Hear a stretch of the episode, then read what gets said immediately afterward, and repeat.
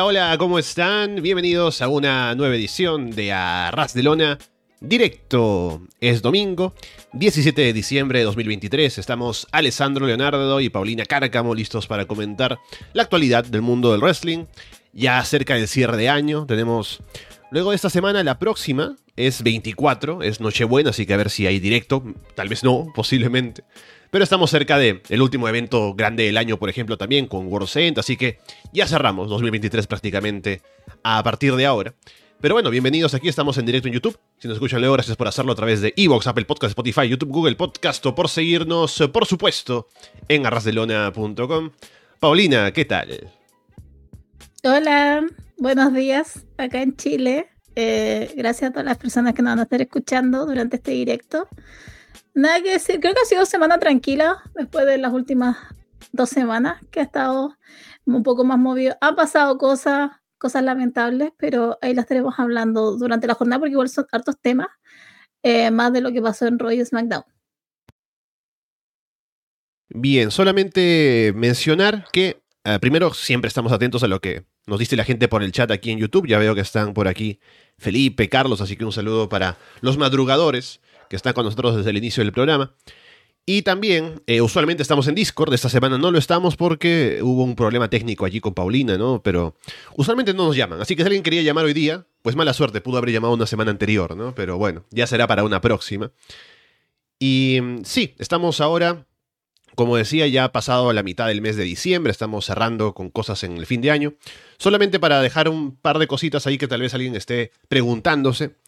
Eh, los Arras de Luna Awards, todavía la votación y demás, va a esperar a que pase World's End, porque al ser el último evento, todavía parte de 2023, vamos a esperar a ver si de ahí sale algún combate del año o, cualquier cosa, ¿no? Así que luego de eso ya habrá la votación y se tardará un poco seguramente el conteo de los votos, pero bueno, es lo que nos hace el señor Tony Khan. Y por lo demás, la próxima semana, si todo sale bien, tendría que ser el episodio navideño del podcast, así que vamos a ir anunciándolo cuando esté todo confirmado, pero esos son los planes, de momento, así que estén atentos a eso. Y también mencionar que anoche grabé con Fede la revisión de eh, Ring of Honor Final Battle, que está interesante para escucharlo si no lo han hecho, sobre lo que dejó ese evento eh, hace ya un par de días. Eh, ¿Viste tú Final Battle, Paulina? Estábamos un poco hablando de la situación de Ring of Honor y demás. ¿Te animaste a verlo? ¿Hubo hype o nada? Ew, no, ¿por qué va a haber eso? no, eh, creo que hay algo que rescatar, pero no, o sea, no me interesa. Ustedes saben cuál es mi opinión de aquella empresa. Bien, ahí estamos. También nos van saludando Julio, Lucas, del Río. Eh, bien. Hay que. Eh, bueno, avancemos con lo que tenemos indicado para esta semana. Hubo entre lo mencionado ahora recientemente. Esto lo puse en el grupo del Telegram de Arras de Lona, que si no están ahí pueden ingresar a través de el enlace que está en la descripción en arrasdelona.com. Ahora yo me, voy a referir a ese tweet que compartí, porque Kenny Omega anunció que va a estar fuera por un tiempo indefinido. Según aquí la publicación del mismo, lo que dice es que va a estar afuera indefinidamente.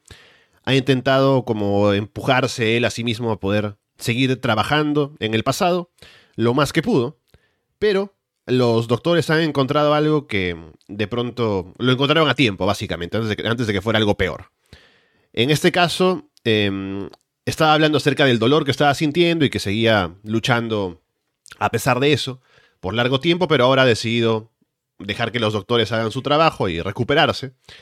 Lo que no está del todo claro es si es una lesión, posiblemente sí, o tal vez alguna enfermedad, ¿no? Por el hecho de que lo digan que lo atraparon a, tiempo. Puede ser también una lesión que de pronto si hubiera seguido trabajando Kenny hubiera, se hubiera grabado tal vez y habría sido más difícil recuperarse. Pero sí, tenemos la, la, noticia de que Kenny Omega estará fuera. Vaya a saber por cuánto tiempo, tal vez cuando sepamos un poco más de detalles acerca de cuál es el tema de salud que lo tiene fuera, sepamos un poco más del estimado de tiempo que estará fuera.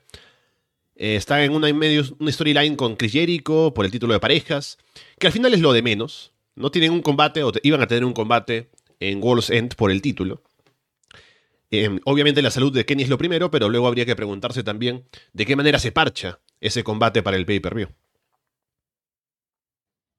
No se parcha. Eh, ¿Sabes qué? Una parte, mira, sé que es un tema serio, pero honestamente no es como un blessing in disguise también, porque estaba esta historia horrible que estaba con Jericho. Eh, el, miércoles fue malo todo ese encuentro que tuvo con, con Starks y Billy, Bill, perdón, Big Bill.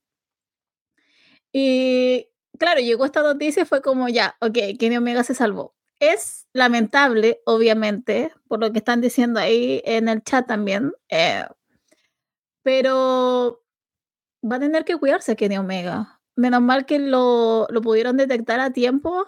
Eh, lo bueno es que puede tener este tratamiento, puede cuidarse. Al final lo que él necesita es como el cuidado eh, en este tiempo, que lo aproveche. yo creo que Jericho podría irse también un buen rato. creo que ha estado tres años intensivos, cuatro años. Creo que igual merece ya el descanso necesario. Y es una invitación también para él para que vaya y se vaya un ratito. Eh, pero es lamentable lo de Kenny Omega, sí, por un lado, porque es Kenny Omega y no lo vamos a ver en AEW. Es su salud, obviamente, tiene que pensar en él. Pero por otro lado, tampoco es como que estaba haciendo algo bueno en AEW con esta historia con Jericho. Insisto, eh, es una pena, insisto, porque es un gran nombre, pero a la vez como, wow. Eh, también como que estuvo en un buen momento. Sí, según dice ya la gente aquí en el chat, eh, CROG, también lo decía Carlos, es diverticulitis lo que tiene Kenny, que recuerdo que fue lo que sacó a Lesnar de, de las MMA también en su momento. Así que habrá que ver eh, cuando haya un estimado de pronto del tiempo de recuperación, de lo que tenga que hacer para poder volver eventualmente. Pero sí, ahora lo más importante, como digo, es la salud de él, que se cuide, que pueda luego volver con más fuerza. Que ya él mismo había dicho como que en algún combate, que estaba como llegando al ocaso de su carrera, pero que aún estaba obviamente en un gran nivel. Así que a ver cuánto tiempo lo tiene fuera para que pueda regresar y pueda seguir luchando, obviamente, en AEW en un nivel todavía que esté, sea entre los mejores de la, de la empresa y del mundo. Yo lo que pensaba sobre el combate con, Big Bill con Ricky Starks, es que ah, tenemos solamente dos semanas más, ¿no? Eh, tenemos la siguiente, la, claro, la semana que viene y luego la otra hasta el día 30, que es el pay-per-view. Así que algo pueden inventarse. Ya que Jericho está comprometido ya con esa historia, me imagino que tiene que quedarse por allí. Podrían aumentar más parejas, ¿no? Para hacer un combate un poco más divertido. O podrían ponerle un compañero de reemplazo a Jericho, que lo primero que pensaba, porque hay que tener alguna asociación, ¿no? Entre Jericho y alguien para que no salga de la nada. Digo, no creo que usen al Big Show, ¿no? A Paul White, porque con lo poco que hizo en, el combate este que tuvieron de, de Like Dragon, demostró que no estaba como para hacer demasiado. Y luego justamente por eso pensé a lo mejor en Kota Ibushi, ¿no? Como Kenny no puede, a lo mejor Kota aparece allí y para ser el compañero de Jericho, ¿no? Ahí habrá que preguntarnos luego qué tan buena química puedan tener los dos, cómo se puedan entender. También Kota no es que esté en un gran momento, ¿no? Pero podría ser una forma de dar un combate que sea igual interesante de ver, pero habría menos chances de pensar que van a ganar el título, ¿no? Pero bueno, al menos algo se podría hacer ahora con, con la ausencia de Kenny. Sí, lo mismo estaba pensando en Kota. Eh, Sabes que no sé por qué se me ocurrió Sammy Guevara también. Eh, podría aparecer de la oscuridad, pero creo que no sé qué, en qué estado está él. No sé, está lesionado, ¿cierto? Más allá de lo de Tai. Eh, pero no creo que saquen eso, así que o descartan a Jericho totalmente de todo esto y hacen algo completamente nuevo, estilo Battle Royale, con parejas, o eh, trabajan ahí con un partner nuevo, pero sí, va a ser algo extraño. yo igual me, me la jugaría por Cota, creo que por ahí puede ir la storyline, pero tampoco me extrañaría que se saquen un Battle Royale de la nada ahora, teniendo en cuenta todo esto. Lo curioso que es que tenemos de último recuerdo de Kenny, de momento al menos, esa promo tan extraña que hubo en, Dynamite con Jericho y con Ricky Stars y Big Bill. Que ya hablaremos de eso seguramente mañana cuando grabemos Florida Vice con Andrés. Pero bueno, eh, ojalá lo mejor para Kenny Omega y que pueda primero recuperarse él y luego también queremos verlo de vuelta en el ring. Así que a ver cuándo puede estar otra vez en un buen nivel. Ha habido noticias de una negociación que ha estado haciendo WWE con Warner Brothers Discovery, que justamente había una reunión en la última semana con Triple H, con otra gente, para ver de que se pueda unir algún producto de WWE a la familia Warner Brothers Discovery, ¿no? Lo cual es llamativo porque es precisamente la empresa de Warner Bros. Discovery, la que tiene va en sus filas a AEW, y le ha dado bastante apoyo desde que la empresa se lanzó. Han tenido una alianza bastante eh, unida, ¿no? Como que mientras la gente estaba dudando de AEW si iba a poder despegar o si iba a poder tener un, tener un negocio viable, ya estaba ahí Warner Brothers renovándole por tres años el programa de televisión, por ejemplo. Eh, sacaron luego Collision, ¿no? O sea, han apostado bastante por el producto. Y ahora están hablando con WWE, no sé si para tener a ambos programas en, su parrilla o a lo mejor para reemplazar a IW, en el peor de los casos. Pero al menos conversaciones ha habido. Lo otro que también tenemos que mencionar es que las proyecciones económicas de Warner Bros. Discovery no son las mejores. Y se estima que podría incluso llegar a, declarar bancarrota en un par de años, a, menos que se pueda hacer algún cambio positivo en su manejo de las finanzas. Pero sí, tenemos ahí un poco de especulación por varios lados. Por lo que pasaría con WWE en su acercamiento a Warner Bros. Discovery. Eh, tal vez algún tema con CM Punk de por medio para no perder la costumbre de mencionarlo, ¿no? Porque ya alguna vez él dijo que sí hay un directivo de Warner Bros. que me quiere mucho y sabemos que Collision también se lanzó en gran parte por tener a CM Punk de figura principal. Y por otro lado, lo que podría ser el futuro de, la empresa, en caso de que eh, no salgan bien las finanzas y la economía. Eh, soy, si soy honesta, sabes que todo esto me da flojera. me da pereza. es que no vi la noticia y fue como ya, ok, da para especulación y para que se pierda, para que se peleen los fanboys. Eh, a ver, es que ay, no sé cómo llevarlo todo esto. Creo, creo que aquí el que saldría perdiendo, si es que se da, sería obviamente AW, que tiene el, tiene el, o sea, AW es de Warner Brothers, ¿cierto? Es como, ahí es su lugar. Si llega Raw, eh, si llegara eventualmente Raw, va a perder AW, claramente. O sea, eh, Raw está, si nos vamos a los números, está haciendo bastante, mucho más ahora. Eh, Raw, sobre todo teniendo en cuenta que esta última semana el segmento, el segmento más visto fue el de Pan con Rollins, con 1.8, y de ahí bajaron a 1.4, entonces por números se daría todo en beneficio para Raw. Ahora, honestamente, no sé qué tan real sea todo esto. A mí me daría, a mí no me gustaría porque se necesita IW. Em, por muchas razones, eh, no quiero que otra vez W quede como el único producto de lucha libre, o sea, por lo menos la empresa grande, eh, porque no ayuda en nada. Eh, van a volver a flojear. Creo que a decirle, hay, hay, un, hay un impulso ahora de hacer un poco más de cosas en la W. Incluso la llegada de en Punk se siente como, wow, se está manejando algo único hasta el momento y se están haciendo cosas. Ahí hablaremos después de lo que pasó el día lunes en Raw. Pero por lo menos hay otra sensación los días lunes, que no había por lo menos hace dos semanas atrás en los Raw. Pero no sé, yo espero que esto no, no, sea fructífero. espero que eh, cada uno siga en el lugar en el que está. Creo que igual podría irse a otro lugar Raw.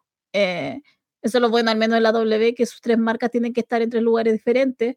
NXT va a estar en, en CW, SmackDown va a estar en USA, lo que falta es Raw, eh, pero sí, yo, yo ojalá se mantengan alejados. Creo que está la tentación solamente para arruinar a IW y eso sí yo lo puedo creer, de verdad, sobre todo en la parte de Punk, porque Punk para mí una de las grandes decisiones porque se volvió la W es como para enrostrarle lo que perdieron a IW, de verdad. Creo que yo le dije la vez pasada, está con la venganza en los ojos. Entonces, si puede arruinar ahí algo de IW, lo va a hacer. Eh, pero vamos a llegar hasta qué punto llega esto. Pero sí, honestamente, más allá de eso, no, quiero como especular más porque eso es especulación, además. ¿Quién, me dice que realmente fue Nick Khan y Triple H a, conversar con los, los de Warner Bros. que han estado en conversación y todo? no sé hasta qué punto eso sea verdad, sea cierto, y de ahí si es que realmente van a firmar con ellos. Y ahora teniendo en cuenta, me encima que Warner Bros. se van a ir en quiebra, ¿por qué será? A lo mejor tomamos pésimas decisiones. Eh, creo que igual es algo para ver a futuro, como para decir, pucha, a lo mejor no es un buen lugar. Eso se suma aparte, porque estoy de acuerdo contigo, ¿no? obviamente, más allá de ser fan de IW y demás, eh, la existencia de AEW es positiva para el wrestling, porque hace que la otra empresa, WWE, tenga que trabajar más duro y también tenga que ofrecerle mejores condiciones a sus luchadores. Algo que no es tan difícil ahora en comparación a hace unos años porque ya no está Vince McMahon en la frente, ¿no? Hay un poco más de, de apertura a cosas nuevas. Pero de todos modos, tener solamente una empresa que esté en la cima, como fue por muchos años, lleva a que no tenga que esforzarse tanto, que el producto pueda decaer. En general, tener menos opciones es malo para los fans y malo para los luchadores también. Al no tener otros lugares donde poder trabajar y poder negociar, viendo que se podrían ir a otro lado, ¿no? Pero ahora viendo lo de, lo de Warner Bros. Discovery, em, habrá que ver, igual, estamos todavía en un momento en el que hay tal vez conversaciones, negociaciones, pero no tenemos nada concreto y a ver si se va a concretar algo, viendo también lo que decía del dinero de Warner Bros. Discovery, de que a lo mejor va a terminar bastante mal si es que no hace un cambio. Y esa inseguridad de IW tal vez, o esa sensación de que, bueno, a lo mejor si traen a, a Raw, ¿qué hacemos nosotros? ¿Dónde nos dejan? ¿En qué posición quedan ambas empresas dentro de la misma, eh, del mismo conglomerado televisivo? Pero también está el tema de que ha habido un reporte de al menos no un reporte real o, basado en pruebas em, de pronto del todo concretas, pero sí un análisis em, bien estudiado y bastante bien basado en las proyecciones económicas de IW este año, ¿no?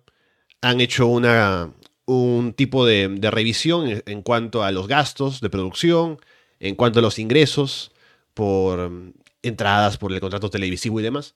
Y también los estimados indican que AEW estaría perdiendo dinero. Y una buena cantidad. A pesar de haber ganado más dinero que en años anteriores, ha gastado más también. Entonces, tampoco se encuentra en una situación económica tan estable.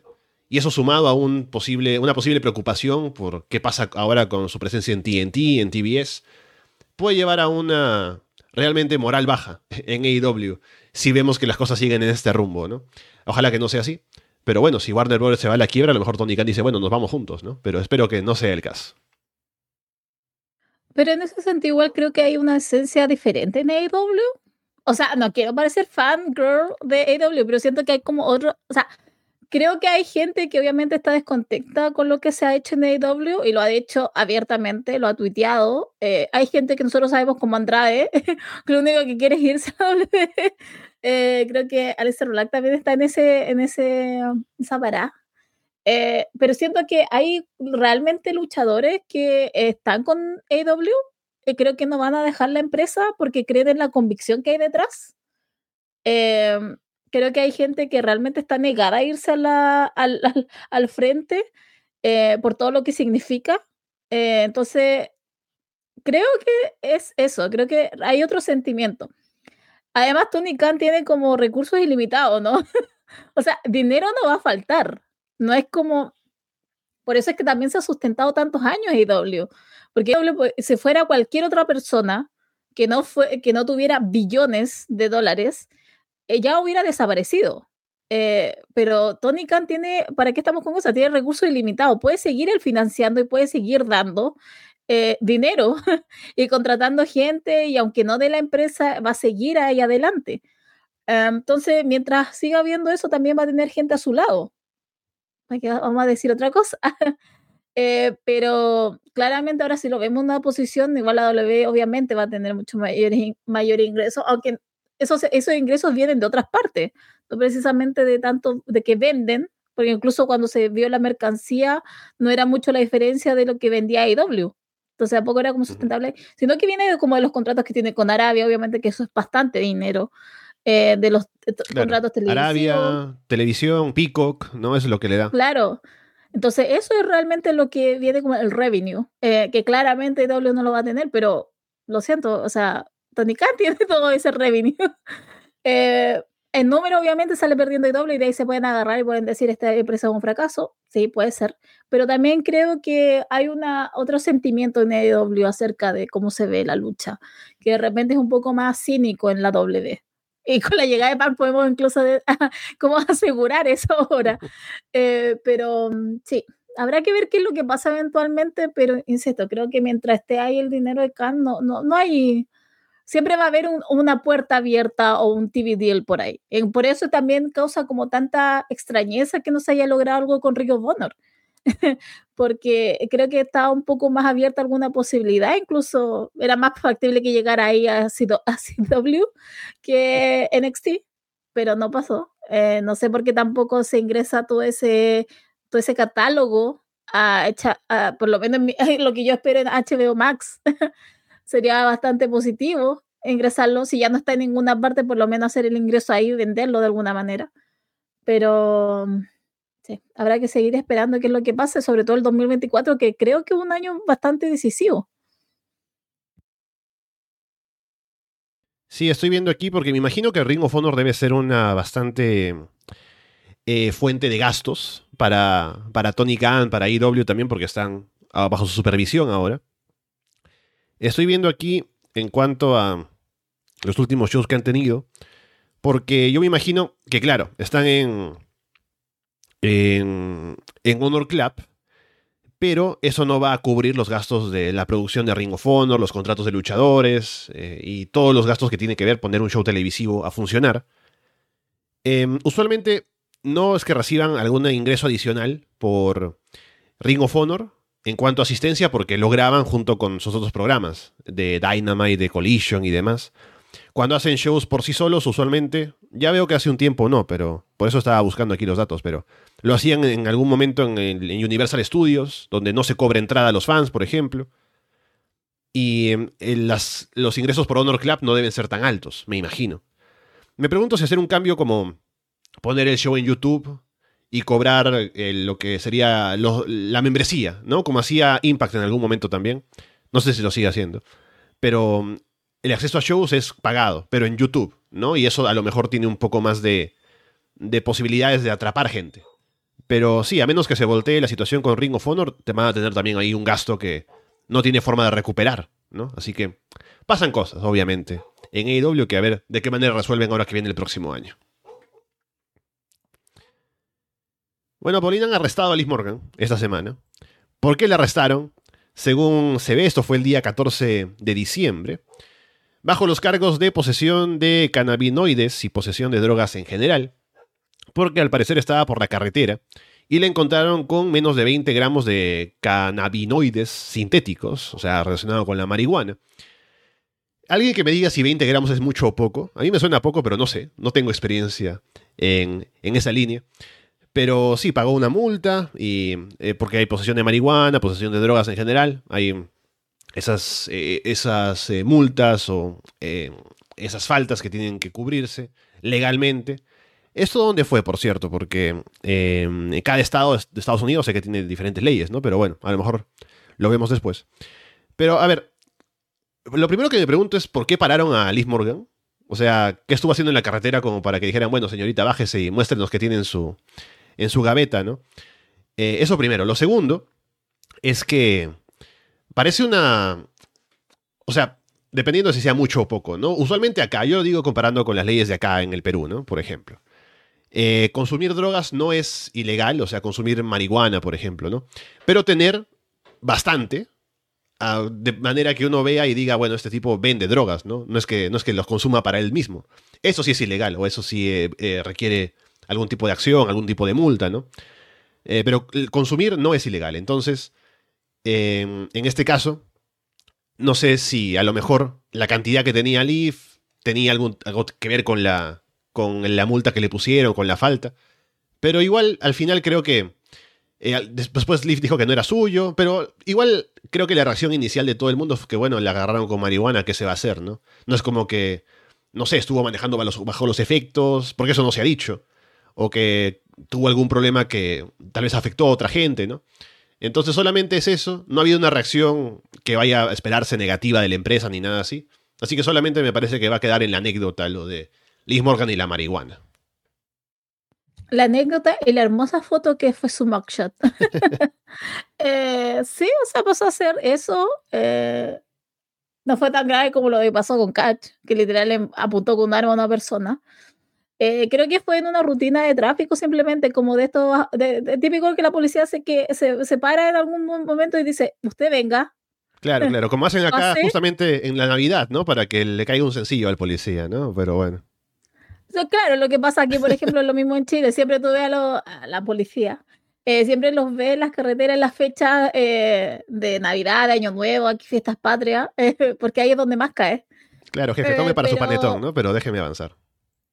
Claro, fue como en eso, fue como que justo le dijeron pase, señorita, y, le registraron todo y ahí encontraron la marihuana. Pero fue eso nada más, tampoco. Yo cuando leí que estaba arrestada, yo, dije, wow, bueno, así empezó Sani también. Ah, no, pero, o sea, que no sea como un camino destructor aquí empezando el Morgan, que cosa que no creo. Va a quedar en eso, en la anécdota, en su hermosa foto que sacó, pero fue eso, tampoco, por lo que decían, tampoco la W se lo tomaron tan a pecho.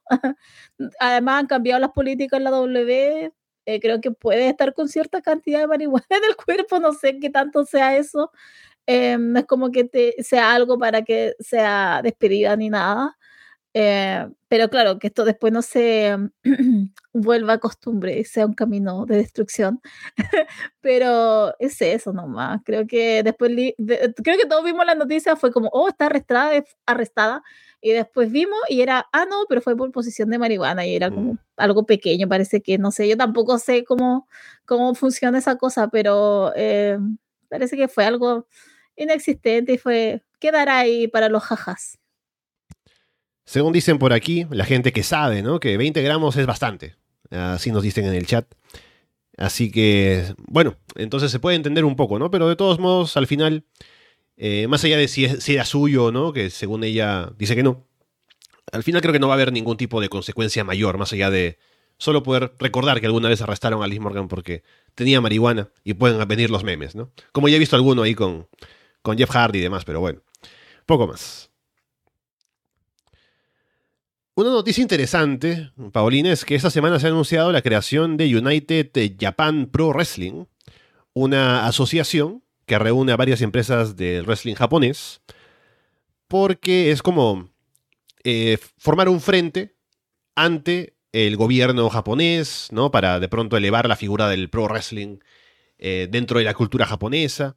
Esto yo apenas lo leí sin haber leído mayores eh, detalles, que luego sí me puse un poco a investigar eh, qué es lo que ha pasado con esto, es que durante la pandemia del COVID, la única empresa que estuvo funcionando de manera relativamente normal fue New Japan, porque las demás no tenían un tipo de apoyo del gobierno o tenían bastantes dificultades para pagarle a sus trabajadores. O sea, hubo mucha inestabilidad en ese momento. Y ahora, viendo lo que pasó y de pronto uniéndose para evitar que esto en el futuro vuelva a suceder, se ha formado esta alianza para que los luchadores puedan tener un tipo de, seguridad en el futuro, para que también se considere al pro wrestling algo más importante dentro de la cultura, el entretenimiento en, ese país. Y las empresas que están unidas en esta, en esta alianza son New Japan, All Japan, Pro Wrestling Noah, DDT, Gambare Pro Wrestling, Big Japan, Dragon Gate, Stardom y TJPW. Así que tenemos a varias empresas que no es que van a, de ahora en adelante a trabajar juntas todo el tiempo, pero ya tienen un frente unido. Y tienen un evento que sí, van a, llevarlo a cabo eh, como primera función en conjunto, el día 6 de mayo. Así que a ver cómo se organiza eso. Va a ser en el Nippon Budokan de Tokio. Así que ya solamente por el tema del espectáculo ya es interesante, ¿no? Lo que puede pasar en la unión de empresas y la, una cartelera que represente a todas ellas. Pero también lo importante que es de cara a la presencia del wrestling en Japón y el proteger a los luchadores y poder asegurar el bienestar de las empresas a futuro también. Qué fuerte eso que en época de pandemia la única empresa que estaba habilitada para hacer eventos y obviamente recibir dinero de vuelta era New Japan. Eh, te habla igual eh, de cómo estaban las cosas previo pandemia y eso también significa pérdidas para las otras empresas que son aún más pequeñas. Eh, está bien, obviamente, cualquier cosa que signifique la unión y que todas ganen por igual en una época difícil, eh, es un gran avance por lo menos, eh, porque eso también significa que si ellos no reciben algo, eh, se va, se termina. Entonces, me parece excelente la decisión de que se hayan unido. A lo mejor otros países también deberían tomar algún tipo de decisión en vez de estar peleando tanto, unirse frente a, a procesos y mercados que de repente igual van avanzando, eh, entonces, y quieren eliminar en este sentido, porque igual apareció esta noticia y todos hablan de NXT Japan, de Japón. entonces era como, eh, está bien, qué bueno que por lo menos están haciendo un frente, porque obviamente en épocas entre divisiones siempre hay alguien que sale ganando y es, es alguien de afuera. Entonces, e, es una buena decisión, es una buena unión y si ayuda por lo menos en una época de crisis que no se sabe, porque así como estamos en el mundo, en que pueda llegar a pasar eventualmente, eh, por lo menos hay una unión y no va a salir solo ganando una empresa, sino que van a salir ganando todos. Así que eso también te habla de una buena relación que hay entre ellos aunque sea de, compromiso y de negocios, por lo menos se dio una situación que ellos se pueden apoyar y se pueden sustentar el uno en el otro. Así que si salen ganando varios, mucho mejor y mucho mejor también para el estado de la lucha libre en Japón. Ya veremos cuando se acerque la fecha, allí en mayo, de cómo se van ordenando eh, de pronto las carteleras o la cartelera de ese show, eh, los anuncios alrededor, que sepamos un poco más de cómo funciona esto más allá de solamente el hecho de ser una entidad y que tienen este tipo de presentaciones de vez en cuando. Pero es una noticia positiva, así que llama bastante la atención y es difícil pensar en algo así en otros lugares, como en Estados Unidos, por ejemplo, con tanta pelea que hay por aquí y por allá. Pero a lo mejor, si pasa algo grave, si hubiera pasado algo en el COVID que hubiera sido parecido a lo que pasó en Japón, a lo mejor sí habría un interés de colaborar, ¿no? Tal vez todas menos WWE, ¿no? Porque a lo mejor WWE podría haber sido la única que funcione. Pero a lo mejor si las demás sufren, podría haber habido algún tipo de, de colaboración. Pero al final en Estados Unidos fue un poco más llevadero esto, a pesar de las dificultades. Estuvieron más empresas funcionando, eh, hubo más contrato para gente independiente también, eh, cuando hacían estos shows en eh, de AEW sobre todo, ¿no? Así que no fue tan, no pegó tan fuerte como en Japón. Pero bueno, al menos esa respuesta ha sido positiva ahora para crear este conglomerado. lo que querían hacer Estados Unidos es los luchadores juntarse y hacer esa unión que tanto ah. querían hace un tiempo atrás como para que por lo menos tengan los mínimos recursos, o sea, los mínimos derechos, eh, aunque sea de salud. Eso lo querían pasar en Estados Unidos, creo yo. En Japón pasó esto de las empresas, pero en Estados Unidos debería haber una unificación de los luchadores para que tengan medidas de salud mínimas. Bien, veamos qué más tenemos por aquí en cuanto a noticias. Un par de cosas con TNA. Han firmado contrato Trend 7 primero para estar en TNA a partir de ahora. Y también Kushida, Paulina. Así que podemos estar seguros de que no vas a sintonizar eh, TNA en 2024. ¿Sabes qué estaba pensando? Que yo dejé Impact porque estaba Kushida. Como que vino toda mí y creo que aguanté dos semanas, tres semanas y fue como, ya, ¿sabes qué más? Yo no aguanto esto, no, no aguanto cuchillo, lo siento, no, no, no, no puedo con este sujeto. Lo aguantaba en NXT porque el producto era, era más fuerte que yo. Pero en el caso de Impact, de verdad que pasó que Cuchida llegó, eh, lo tomé pésimo, obviamente, como persona de bien que soy. Y aguanté tres semanas, un mes, y de ahí yo ya dropeé Impact. De verdad, como que no me daban ganas de verlo. Veía a que más encima a Cuchida le daban pelea todo, todos los jueves. Entonces era aún peor para mí, era como, ah, que agote, ya, se acabó. Y claro, y ahora veo que con TNA, Tren también llegó a TNA, ya bien, pero uff, te juro que la noticia a mí me mató y fue como ya, ok. Quiero ver, sí, el nuevo inicio de TNA, quiero, quiero, estoy un poco eh, morbosa, eh, quiero ver cómo va a ser todo este resurgimiento, pero Cuchida a mí me mata mucho, lo siento. Es algo, es algo ya, es, es, es, yo, Paulina Cárcamo, contra Cuchida, eh, pero no, no, no. Hay algo que simplemente me genera mucho rechazo. No, no, no lo aguanto. Tenemos Hard to Kill el día 13 de enero de parte de TNA. Así que ya estamos entrando ahora en 2024, la etapa en la que el nombre cambia, tal vez cambie un poco la presentación, pero que se mantenga el producto tan bien como ha venido hasta ahora. Así que a ver qué pasa con esas nuevas contrataciones. Sabemos que ha llegado Trent Seven, como decíamos, que también es un luchador interesante, que ha tenido sus buenos momentos en el pasado y a ver qué puede aportar ahora. Kushida también, a pesar de, Paulina y la gente de bien, como dice ella, que están en su contra, igual puede aportar algo, ¿no? Ha tenido buenas presentaciones allí, ha sido parte de Time Machine con los Motor City Machine Guns, entonces me parece que está bien, ¿no? A ver de qué manera lo utilizan, pero creo que tiene es un buen lugar para que pueda explotar también lo que puede ofrecer. Y hablando de gente que se va de TNA, por un lado se va David Pencer, el presentador, presentador también de hace años en WCW, que ha estado en TNA en los últimos años y ahora se va a ir. Y no dice que su carrera está terminando, o sea, parece que va a buscar trabajo en otro lugar o tendrá alguna oferta. Y veremos quién lo reemplaza eventualmente en TNA. Y por otro lado se confirma lo que estaba un poco rumorándose en las últimas semanas, que Dion Apurazzo no renueva con TNA y va a aceptar fechas independientes a partir del próximo año, ahora que empieza ya en 2024. Eh, no sé qué será tanto el caso de David Pensar. Ahí va a quedar. Eh, a mí lo que me impresiona un poco es lo de Diona Purazzo, porque es alguien que asocio mucho al nombre Impact, ahora TNA. Y yo creí que iba a seguir muchos años más. Creí que iba a ser como alguien que se iba a quedar ahí e iba a continuar eh, infinitamente. No pasó. También me sorprende que tome fechas independientes. Eh, no sé qué tanto habrá de las empresas grandes como la WWAW por ella. ¿Sabes qué? No me parece hasta tan loco ahora e-, en Ring of Honor, porque ahora agregaron otro título, por lo que estaba viendo, uno, uno de televisión femenino. I don't know. Necesitan, mujeres, por lo menos, se va a poner otro título ahí. Así que tampoco me parecería tan loco que se fuera para Ring of Honor. Me hace mucho más sentido que se vaya ahí que a AEW. Eh, pero sí, ¿sabes qué? Eso de verdad que a mí me llamó mucho la atención y fue como, wow, cuchida, pero deja ir a Diona por allá. No, eh, pero deja ir a Diona por es como, bueno, a lo mejor no la dejaron ir, sino que fue una decisión de ella, pero sí. Me, a mí de verdad que me impresionó porque juraba que era una de, de esos personajes que iban a quedar icónicos en la marca y al parecer ella quiere buscar otro rumbo y bien por ella. Si le han dado mucho brillo a su personaje en Impact durante los últimos años, ya estaba muy establecida como una top.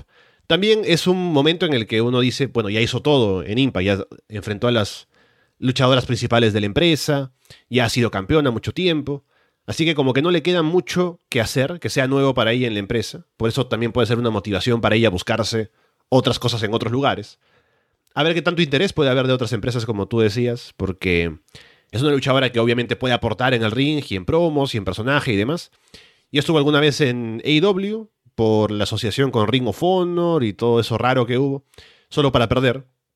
Pero podrían utilizarla mejor si se les ocurre darle el tiempo y poder hacerlo así cuando sabemos el poco tiempo que hay en general para la división femenina, pero igual es una posibilidad.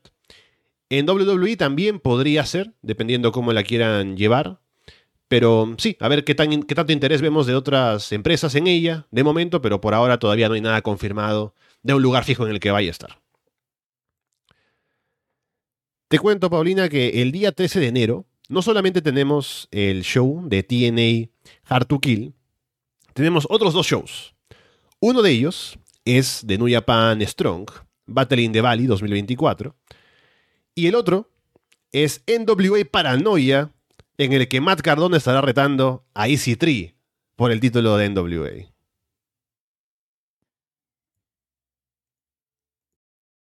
No tengo nada que decir. no, mentira. ¿Sabes que a mí siempre me ha parecido que Matt Cardona era el que le iba a ganar a Tyrus? No sé qué pasó ahí en la mente de Billy Corgan, que nunca le dio la posibilidad. Me encima creo que se enfrentaron dos veces y no se la dio. No creo que vaya y ahora a perder eh, me parecería extraño nuevamente que vaya a eso. Se podría respetar un poco más Matt Cardona. Eh, habría hype, pero pues si es que lo fuera a ganar. Eh, no sé qué también lo está haciendo EC3, porque de verdad que estoy, pero fuera de AWA. Traté de verlo una vez, pero hace, fuera, hace meses atrás yo estaba con muchas cosas como para iniciar. Y ahora me entusiasma más seguir el producto de TNA que lo que me podía interesar en WA. Pero si cambiara de manos el título, a lo mejor me podría interesar un poco más lo de Matt Cardona, pero lo dudo. De verdad, no, sé qué está pasando ahí en ese lugar. Ese lugar está tan perdido de, la mano de Dios, Alessandro, que de verdad que no sé qué pasa ahí.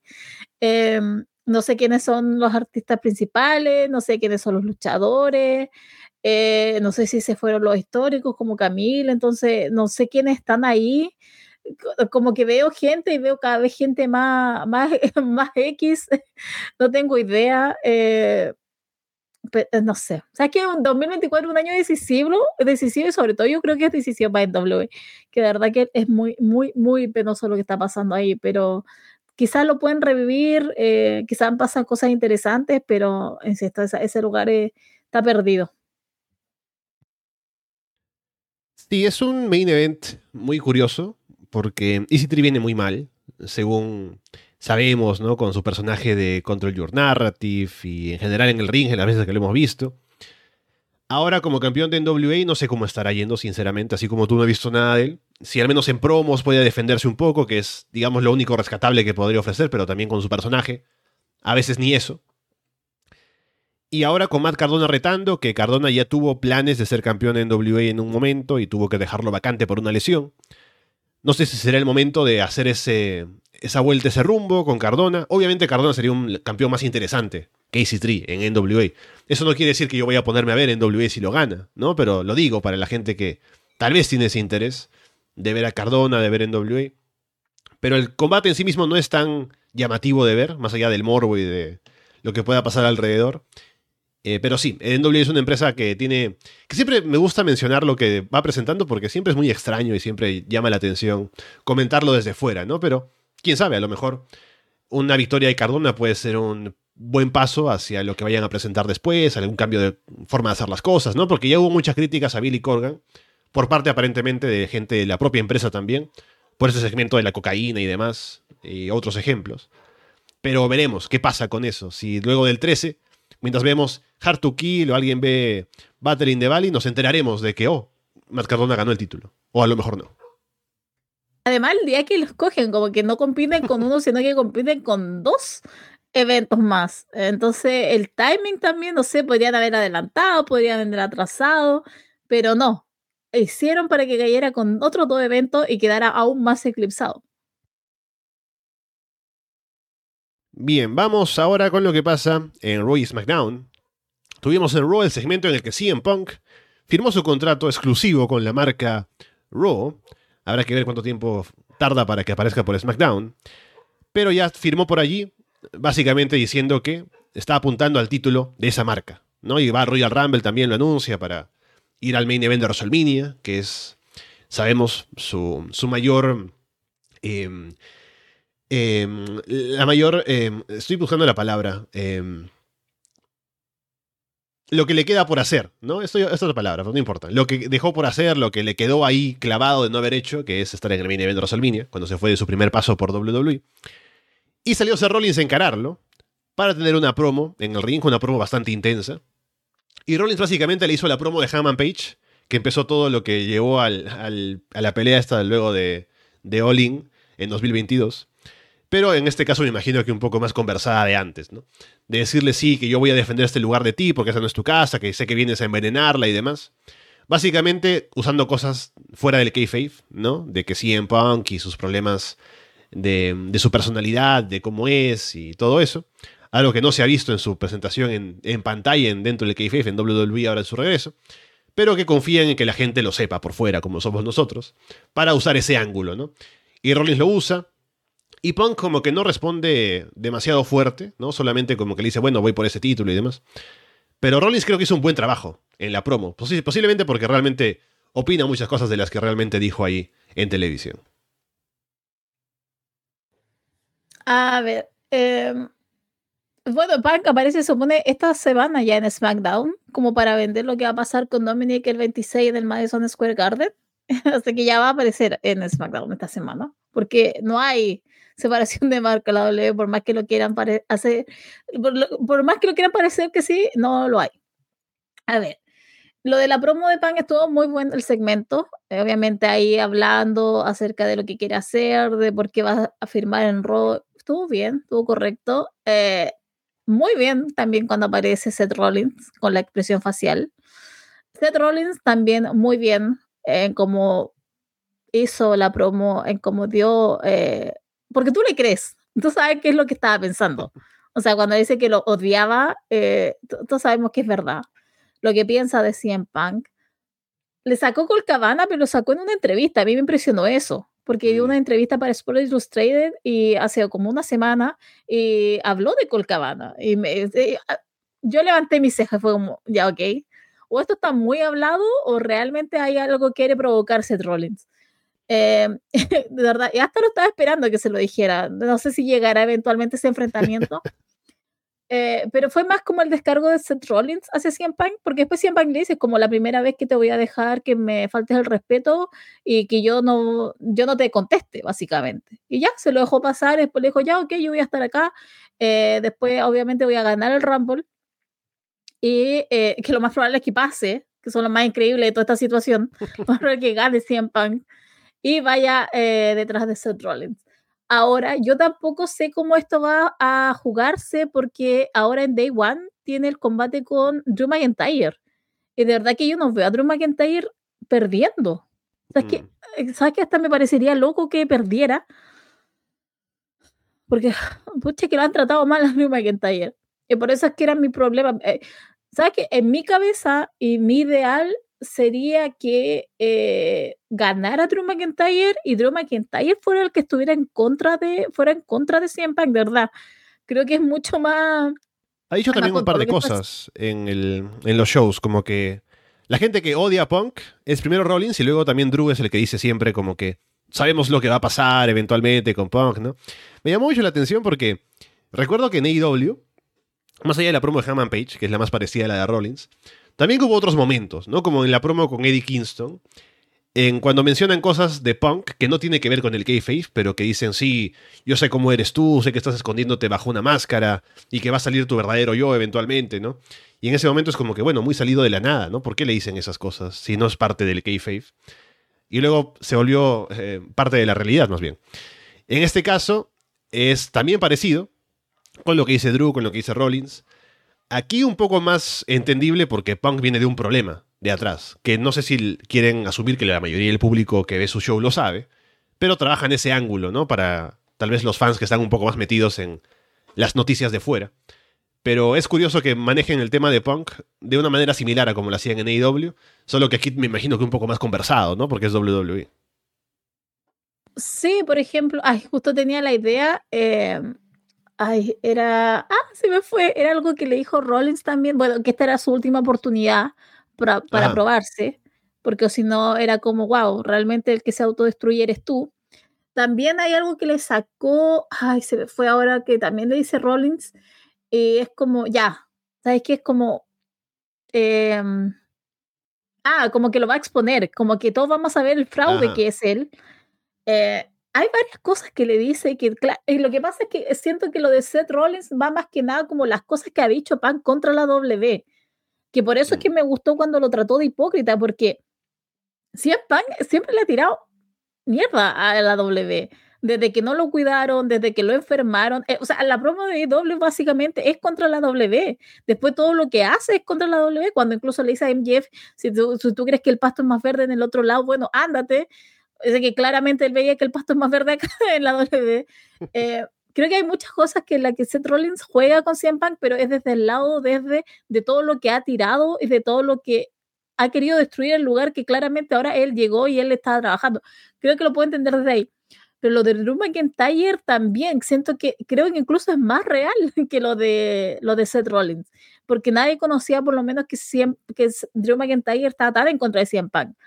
Incluso cuando después se encuentran backstage, que se encuentra Dan Pierce, CM Punk y Drew McIntyre, también le dice como que no me importa tu, que termines tu historia, mucho menos me importa lo que termine Cody Rhodes su historia, solamente me interesa mi historia. Ya, ok. Por eso siento que es como que podría ir como por ahí. Yo prefiero mil veces a Drew McIntyre, me siento mucho más conectada a lo que está pasando con Drew McIntyre y cómo está jugando ese rol, que no sé por qué, solo en la W ese personaje funcionaría como Hill. Para mí mi babyface. O sea, todo lo que está diciendo, todo lo que está hablando, me parece mucho más sincero en contra de CM Punk de lo que podría ser Seth Rollins. Pero también obviamente uno cree lo de Seth Rollins porque ha sido más, eh, más presente y lo ha hablado más en voz alta que el resto. Eh, pero por eso te digo, no sé qué es lo que va a pasar en Day One. Porque está este enfrentamiento de roles con Drew McIntyre, pero ¿quién, ¿quién va a ganar?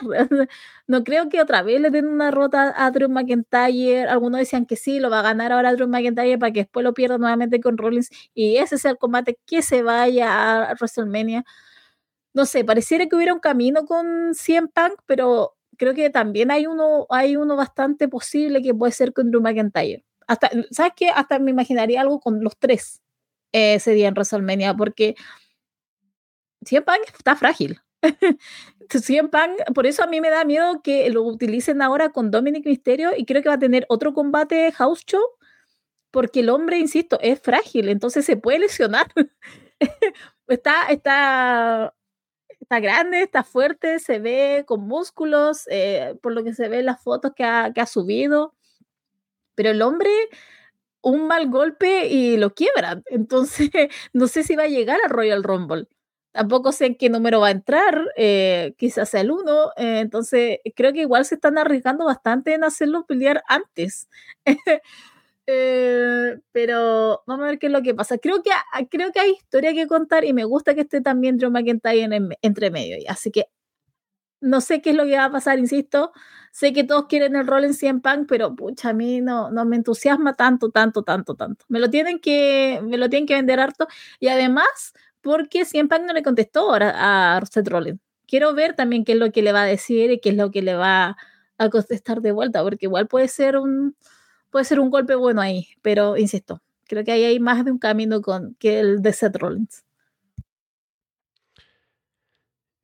Veremos, porque, o sea, este careo con Rollins es para decirnos que ese combate va a pasar. La pregunta es si va a ser en o no, que lo lógico sería que sí, pero a ver qué pasa con Drew McIntyre. Que ahora que sacó lesionado a Sami Zayn, a lo mejor no sé cuánto tiempo Sami va a estar fuera pero podría aparecer para, para vengarse o algo y eso causar la descalificación o la, derrota de, de, McIntyre. Pero ese combate de Rollins contra Punk tiene que pasar y a ver qué más se van hablando en las promos y qué pasa luego de Royal Rumble. Pero al menos esta primera, como primera rivalidad directa de Punk con alguien en, en el show de WWE ahora que ha vuelto, me parece que quedó bastante bien, así que levante el hype para lo que puede pasar por allí y para lo que pueda pasar con Punk respondiendo y cuando se haga intensa la rivalidad y a ver qué pasa también en alguna rueda de prensa post Royal Rumble, a ver si dice, este Rollins me dijo tal cosa, ¿no? Y qué sé yo, así como hizo con Hammond Page.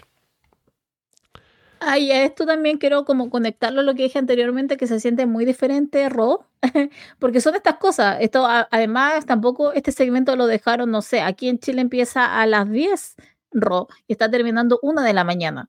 Entonces, esto no lo dejaron al final a las 12.55, esto pasó a las 11. Entonces, pasó antes, pasó en la, en la primera hora, entrando a la segunda. También ayuda bastante a que uno por lo menos enganche con el producto. Y tampoco yo no sabía que se iban a enfrentar con Seth Rollins. Yo sabía que siempre iba a hacer su promo e iba a firmar, pero no sabía que iba a haber aquí un enfrentamiento, bueno, más que nada de Seth Rollins a CM Punk, que lo que fue una promo entre ellos dos. Eh, pero imagínate cuando lo vendan o cuando se trabaje un poco más. Eh, cambia como toda la vibra de lo que se vio por lo menos en ese rock. Aquí la gente en el chat ya menciona como Punk ya está metido ya para no salir más del Performance Center, sacándose fotos ahí con Cora Jade, con Roxanne Pérez, ¿no? Qué buena vida. Con solo mujeres. Nikita Lyons, con Lola Vice, con las más tranquilas del PCA. Bien, luego que tuvimos en eh, Rome, hubo un combate de Nakamura contra Cody Rhodes. El que Nakamura termina escupiéndole mist en la cara, así que termina en descalificación.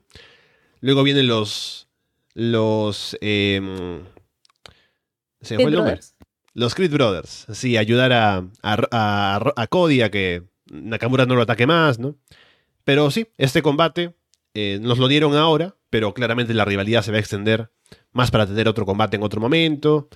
Em, viene Royal Rumble, así que no estamos trabajando rivalidades para ese show principalmente porque va a estar la gente participando en el Royal Rumble. Pero esta rivalidad me parece que está bastante bien, por ahora, entre Cody y Nakamura, con el tema de la historia para terminarla de por medio, ¿no? Así que funciona, el público estuvo interesado y eh, me parece que el final no fue decepcionante, creo que fue un buen combate y da pie a que tengamos otro más adelante. O sea, creo que sí, todo bien, pero Cody Rhodes, Alessandro, por favor. O sea, como si lo hubieran disparado. O sea, la, cantidad de drama que maneja ese hombre fue. Creo que explotó ese lunes. Porque era como, oh, no, era como que lo sacaba y, oh, no, era como una gran tragedia. Luego va a sacar como una historia como la de la de Dusty, ¿no? O de Ricky Steamboat, ¿no? Que está ciego por dos semanas, ¿no? Como que no puedo ver a mi hija, ¿no? Ahora que, maldito Nakamura, voy por ti. Como que sí, siento que es como, eh, es así, es como que llega, se da vuelta, porque tú has visto otra gente que ha tirado al Miss y ya como que lo, ya es como un rato y es como, ¡ah! Pero no, Cody Rhodes se da vuelta, es como casi queda ciego, no puede ver, tiene que llegar los Creed Brothers. Incluso cuando llegan los Creed Brothers, literal, Julius lo tiene del brazo, lo trata de levantar, es como un caído, es como, oh, no, no puedo, es, como, es, too much, too much. Verdad que no, no me impactaría que la próxima semana, o sea, que mañana eh, aparezca Cody Rhodes y aparezca con gafas, aparezca dolido, aparezca caído, los Creed Brothers casi tengan que hablar por él. Es como, insisto, es demasiado el nivel de dramatismo. No, no, creo que no se había explotado tanto lo de Cody Rhodes ahora, pero siempre es drama con él, siempre es algo, eh, siempre, eh, pasa del 0 al 100, pero así, eh, pero mm, bien por Cody Rhodes, porque va a tener que destacarse ahora, va a tener que destacarse por 100 Pan, lamentablemente, ha perdido bastante el hype, se puede decir, o como el impulso que tenía hasta cierto punto, pero eh, bien por Cody bien por los Creed Brothers también, porque creo que igual estaban muy ahí dentro de... Eh, estaban haciendo algo y ahora van a luchar por los títulos, por mí que los ganen. Eh, pero ahora con Cody Rhodes, como yendo con él, creo que igual le van a dar más exposición. así que, pero además son gente nueva, son jóvenes, pueden ayudar a este hombre viejo que fue caído por el Miss el día, el día lunes, que no se podía recuperar. Pero te juro que estoy tengo un poco de hype por cómo va a dejar de esta situación mañana Cody Rhodes. Te apareciera con silla rueda, creo que hasta, hasta eso lo imagino, como que realmente quedó perturbado con esta situación y necesita venganza el día que asumo que va a ser este combate el Day One. Eh, como para ya terminar eh, con todo aquí con Nakamura, pero te juro, te juro que yo estaba ese día muerta en la risa porque no podía creer lo de Cody Rhodes siendo tan exagerado. Narcisa lo que dice acá CROG en el chat de que sale Cody a decir, sí, los Creed Brothers me recuerdan a los Steiner Brothers, a quien mi padre les dio una oportunidad, no sé si se acuerdan que mi padre es Dusty Rhodes, ¿no? Eh, veremos qué pasa con Cody. Pero estuvo bueno. Eh, hubo un combate de Drew McIntyre luego de una promo que hubo entre Drew y Jay Uso. Otra vez con el tema de, Bloodline y Jay que ya está harto de Drew. Y tuvieron un buen combate que al final Drew gana con trampa. Así que sigue en esta cruzada, ¿no? De ser cada vez más heel y lastimando a la gente. Así que veremos qué pasa con Drew, ya en ese camino al combate en eh, Raw Day One, que será el día, pues, primero de enero, con Seth Rollins. Que a ver qué pasa con eso, a ver de qué manera es que se justifica que tal vez vaya a no ser el campeón, o qué pasa, pero sí, está en un buen momento Drew. Eh, lamentablemente hay historias que están por encima de él, como vamos diciendo con CM Punk, con Seth Rollins, pero a ver dónde se ubica en lo que empiece ahora a, a principios de año y de cara a Royal Rumble. Sí, yo creo que aquí va a ser un tema de, a lo mejor se involucra Jay, a lo mejor algo lo saca, le, le pega, así como le costó a, Jay Drew McIntyre, Jay le va a costar a Drew McIntyre el, a Drew McIntyre el título. Creo que por ahí puede ir, eh, sí, bueno, todo después se conecta con The Bloodline, uh, pero sí, creo que, ah, creo que por ahí puede ir las manos Creo que ese Jay Uso, ese Drew, McIntyre, pues pasar en Royal Rumble. No sé qué tanto puede hacer así. Eh, pero sí, creo que por ahí puede ir toda esta situación y, justificar que Drew McIntyre pierda el título el día 1. El día 1 de enero. Ah. Sí. Tenemos, porque hay el, es Raw Day One y luego es eh, SmackDown New Year Revolution, que ya hablaremos también de qué están planeando para esa fecha. Tuvimos una promo entre Becky Lynch y Nia Jax, otra vez con el tema de que Nia le rompió la cara y que eso básicamente fue lo que elevó a Becky a que sea una estrella. Y Becky diciendo que va a borrar esa narrativa, ¿no? De Nia y, eso de que ella le hizo una estrella, ¿no? Básicamente así, por el momento no llegan a, a tener un conflicto directo, pero están ahí en eso de, de retarse y que van a tener un combate eventualmente entre las dos. Qué fome, qué aburrido, como que ah, te juro que era como, a mí ustedes saben que a mí me gusta Nia Jax, a mí no me importa lo que ustedes me digan ya, eh, a mí me gusta la mujer, pero ese día era como tan decepcionante porque otra vez nuevamente con que yo te hice, con que si yo no te hubiera rentado la nariz, no serías de men y, la, y era como ya, ok, si ya entendimos, o sea, hemos, hemos tenido tres años viendo Becky Lynch en Main Event, o sea, ¿realmente vamos a recurrir nuevamente a todo esto? Sí, lo hicieron y eh, decepcionante toda esta situación. No sé, no sé qué otro lado podrían haber ido, honestamente, pero creo que podrían haber jugado a otra cosa. Pero es lo que tenemos y de aquí se generará el combate a Taiwán, pero sí, no, no. El discurso ya bastante trillado de, todo esto, de que yo te hice si no hubiera pasado, y es como ya, sí, ya, ya sabemos ya.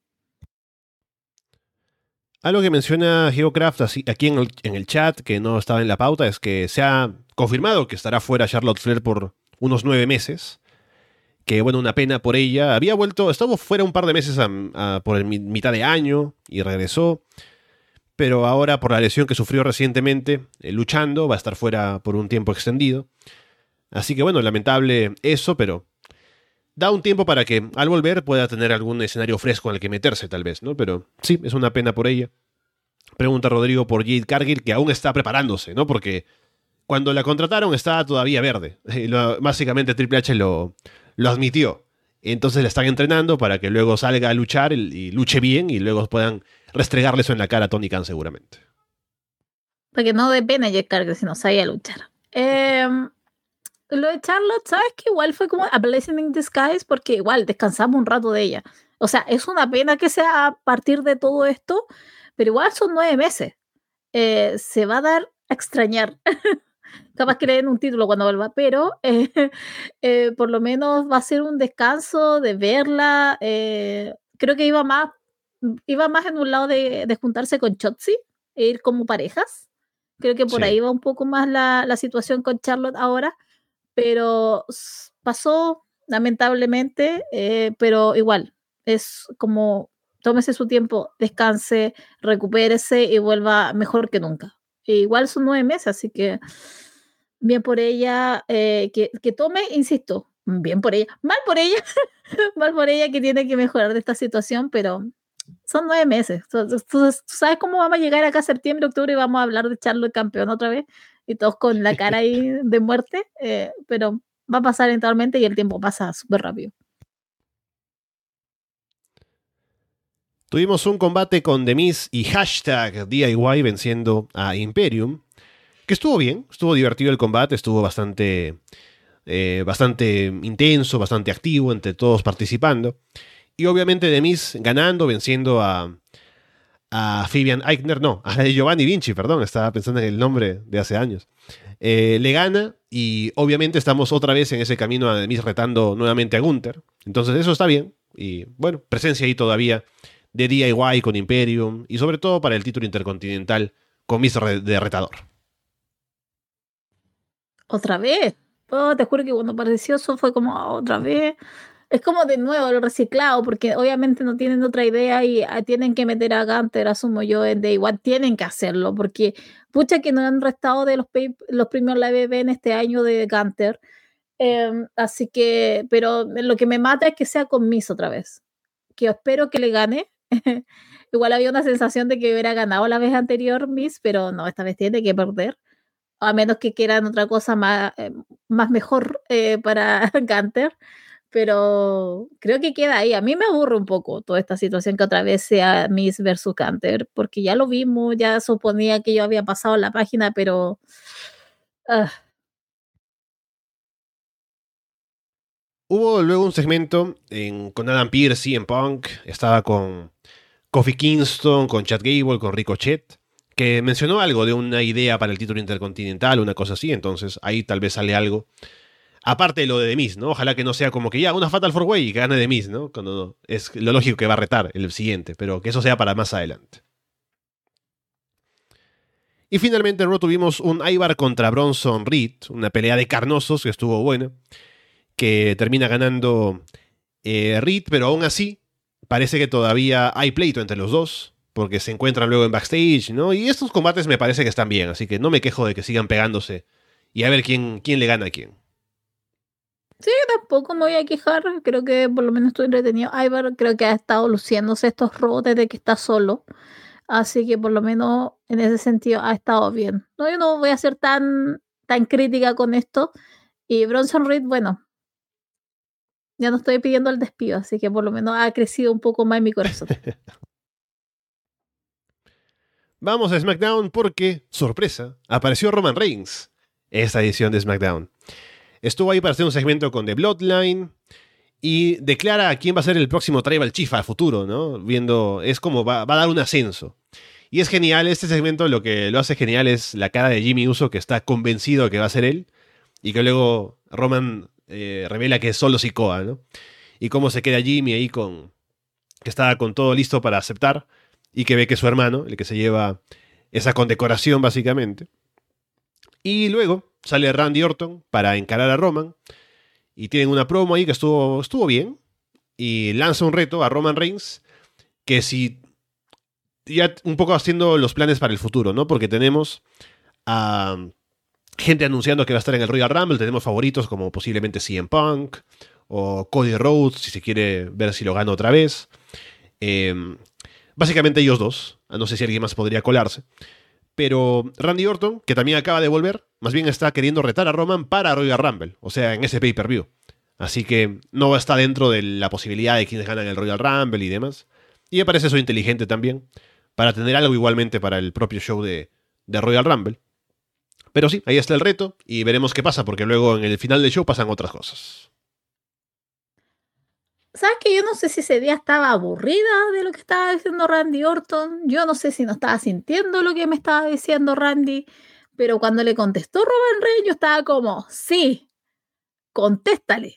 Muy bien, ¿qué es eso? Porque me encantó que le haya dicho, ¿es esto 2007 otra vez? También me gustó que le haya contestado, porque Randy Orton le dice, todo este tiempo durante mi lesión estaba pensando en ti y estaba pensando en la venganza y todo. Y Robert le dice como, ¿Eso es lo único que has estado pensando este año y medio? Creí que ibas a estar pensando cosas. Y yo, sí, bien, Roman Reigns. Pero te juro que fue como casi hasta que me ganó. O sea, como un año más, maldita sea, denle un año más a Roman Reigns. Pero yo por eso, no sé si no conecté, porque estaba como yo en la posición de Randy, o sea, estaba en la posición de Roman, como que Randy decía, como un año y medio solo pensé en ti, eh, estaba, de verdad no tenías nada mejor que hacer. En ese cabello, en esos ojos estuvo pensando. Claro, y era como, ¿realmente vamos a pensar en, en Tribal, Chief? Ni mi amiga que ama Roman Reigns piensa tanto en él y onda, Randy no lo puede dejar eh, de pensar. Pero sí, me pasó eso. Creo que conecté más con Roman Reigns de lo que debería haber conectado con Randy Orton, pero era Randy Orton, era como demasiado absurdo lo que decía. Y al final terminé conectando más con Roman Reigns. ¿Sabes qué más? Si quieren darle un año más, denle, porque si entonces, eh, si esta es la calidad de retadores que tiene, entonces mejor que le siga ganando a todo. sí, estuvo, eh, hizo un buen trabajo Roman en la promo, es cierto. Diciéndole que ya, yo no he pensado en ti para nada. Em, pero igual creo que el público responde bien con Randy amenazando a Roman. Y Roman también vende la preocupación de lo que sería un reto de Randy Orton, ¿no? Entonces está bien ir vendiendo eso para después. Y precisamente, en el final del show tuvimos un combate que era de Randy contra Jimmy Uso. Ya más temprano en el show, LA Knight había hablado con Randy sobre el hecho de que tuvo que salvarlo la otra vez de The Bloodline. Y esta vez solo Sikoa iba a intervenir y otra vez aparece Knight para encargarse de él y le permite a Randy poder ganar. Hay un brawl luego en el que participa también Roman, eh, atacando a Randy, atacando a Knight en el ring. Y aparece AJ Styles en su regreso que me llamó la atención que suena su música y no es que la gente se levante mucho, ¿no? Es como que, ah, mira, ahí estáis bien, ¿no? No es como que hubo tanta reacción. Y eso que ha estado fuera por, un, por ya un largo tiempo. Sale AJ, se encarga de The Bloodline, se quedan AJ, Randy y Knight en el ring. Pero luego AJ ataca a Knight también. Y se va del ring pasando por el lado de Bloodline. Y se ha anunciado para New Year's eh, Revolution de parte de SmackDown, este primer eh, día de enero de 2024, o primer viernes de enero, que estarán luchando Randy, Knight y AJ en una triple amenaza para ver quién eventualmente retará a Roman Reigns en Royal Rumble. Sí, es que mm, se ha utilizado el término watch out de AJ Styles. Eh, yo no estoy tan en desacuerdo con eso, porque siento de parte todas las historias que ha estado últimamente y toda esa conexión que había tenido con, con la Mish Mishi eh, y de todo lo que había hecho con ah, con los otros amigos que tienen la W, que no sé dónde están actualmente. Eh, Estaba esperando a que regresara, no es como que vieron ahí en pantalla y dijo, bueno, ahora sí, vamos a cobrar otra vez, vamos a aparecer en grande. Claro. Eh, o sea, cobrando siguen, solamente que no aparecen, están ahí nomás sentaditos, bien por ello. Pero sí, me pasó eso, igual le quedé como con el público, después lo vi un poco más de cerca y está el que está igual que Randy Orton, eh, mamadísimo, o sea, están enormes ahora, los dos. Em, ¿Qué pasa con las lesiones? Hay que lesionarse para, para volver más fuerte, ¿no? Una lesión y vuelves más musculoso, ¿no? Últimamente. No, especulare no especularemos nada, Alessandro. Solamente diremos que están más grandes. Eh, y de ahí, bueno, el ataque con Nelly Knight, que igual tiene sentido ahí con toda la historia que tuvieron antes de la lesión. Pero todos sabemos dónde va a guiar todo esto. Randy Orton con Roman Reigns y AJ Styles versus eh, Knight, que tampoco sé dónde irá a caer eventualmente, pero creo que creo que aquí vamos a levantar en el público de Knight, que es lo que va a levantar AJ Styles. Es el estado en el que estamos y el, estado en que estaba Styles previo a la lesión. Ajá, acá me dicen que lo de la triple amenaza es spoiler, ¿no? Pero igual, es solo un anuncio de combate, así que no me vayan a matar por spoilearles eso de la próxima semana de lo grabado, pero bueno. Además de los que están acá, honestamente, ¿quiénes ven de SmackDown? ¿Realmente le arruinamos parte de su gran show semanal? Acá dice también que Charlo va a volver más fuerte, ¿no? También de, su, de su lesión. Así como está Andrade también, que está enorme en AEW. Especularemos nada. Bien, tuvimos después avances en el torneo para, conseguir retador al título de los Estados Unidos de Logan Paul, que Kevin Owens le ganó a Austin Theory, eso que estaba con la mano lesionada, ¿no? Al final terminó utilizando ese yeso para golpear y, y noquear a, Austin Theory, pero fue un buen combate trabajando esa mano lastimada. Y Carmelo Hayes tuvo una buena presentación venciendo a Grayson Waller, teniendo buena reacción del público también, ahí en SmackDown en su debut. Buen combate, avanzan y el torneo va quedando bastante bien, porque aparte de Owens y Carmelo, han avanzado Santos Escobar y Bobby Lashley, así que quedan buenos candidatos ahora para los combates finales en ese torneo para eventualmente enfrentar a Logan Paul.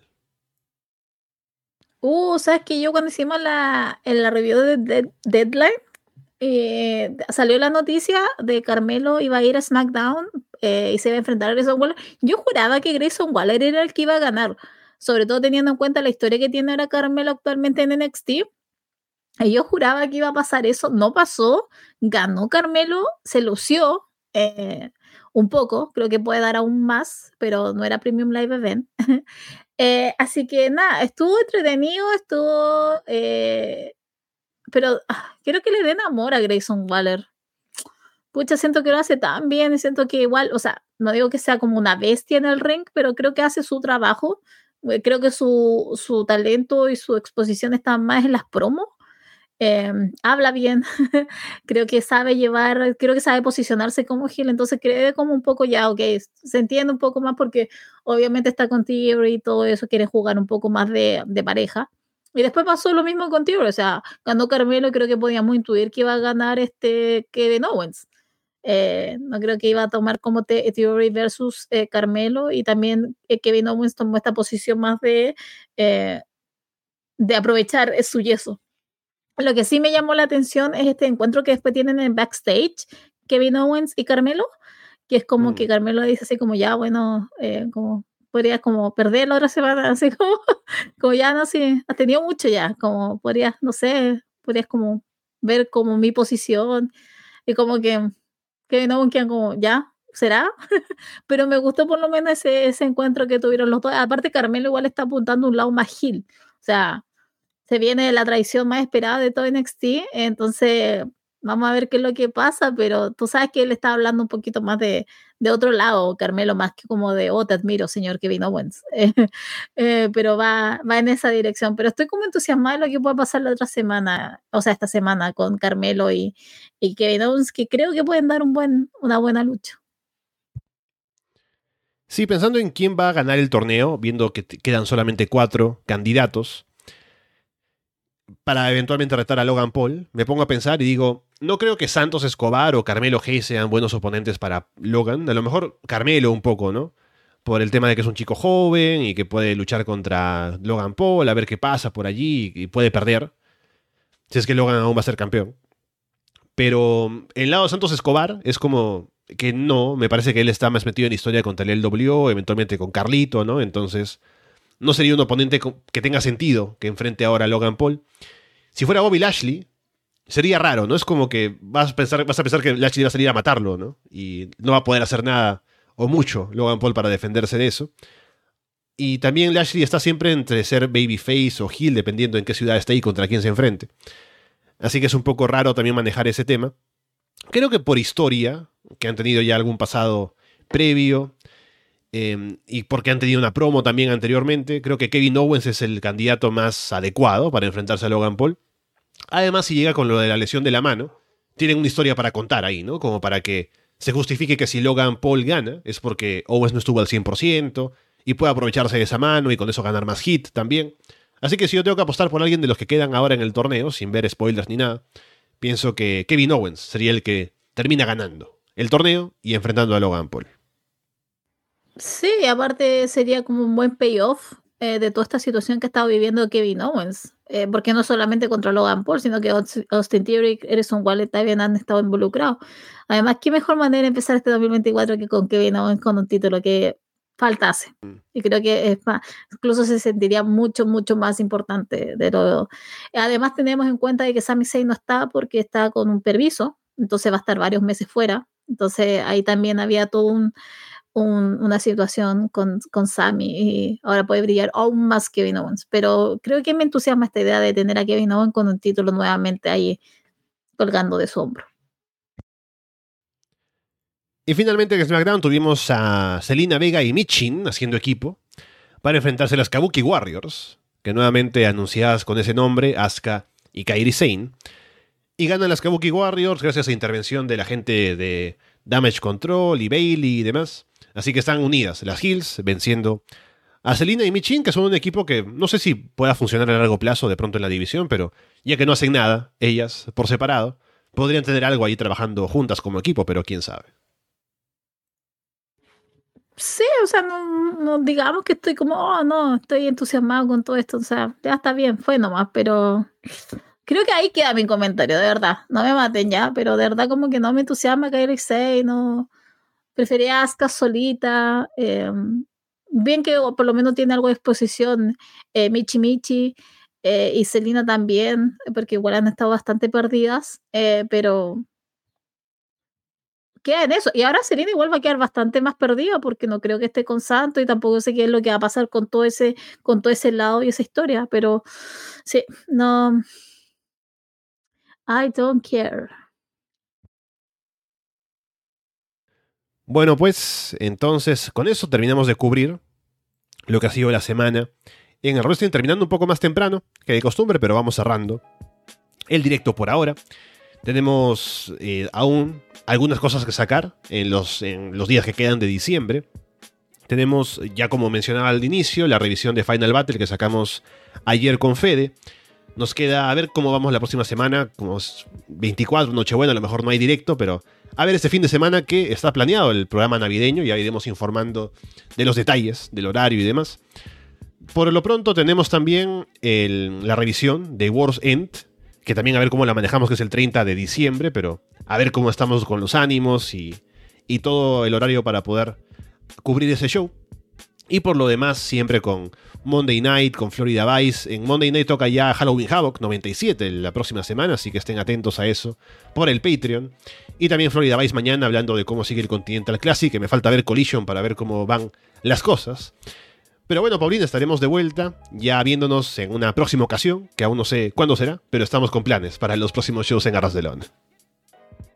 Sí, no queda nada. Eh, quedan literal dos semanas para que termine este año. Eh, también no sé cuándo será, no creo que el próximo semana porque es 24. Así que lo dudo. Y la próxima semana mucho menos porque es 31. Así que chicos, eh, vayan a tocar el pasto. No hay noticia esta semana de, de luchitas. La próxima dos semanas. Ahí se verá lo que se hace para el evento navideño. Y también ustedes verán lo que se va a hacer ahí para World's End, eh, con sus 300.000 combates que tendrá ese show, obviamente. Eh, pero nada, supongo que nos veremos en las próximas semanas, y si es que no, bueno, hasta el 2024, que no queda absolutamente nada. y aprovecho de pedirme también porque muchas gracias a los que nos escucharon. Eh, yo también tengo que ir a cumplir con mi deber cívico, tengo que ir a votar. Este país estamos en votaciones, así que nada, aquí me tendré que ir. y nada más que decir, muchas gracias por todo. Bien, con todo eso dicho, por ahora los dejamos de parte de Paulina Cárcamo y Alessandro Leonardo. Muchas gracias y esperamos verlos pronto.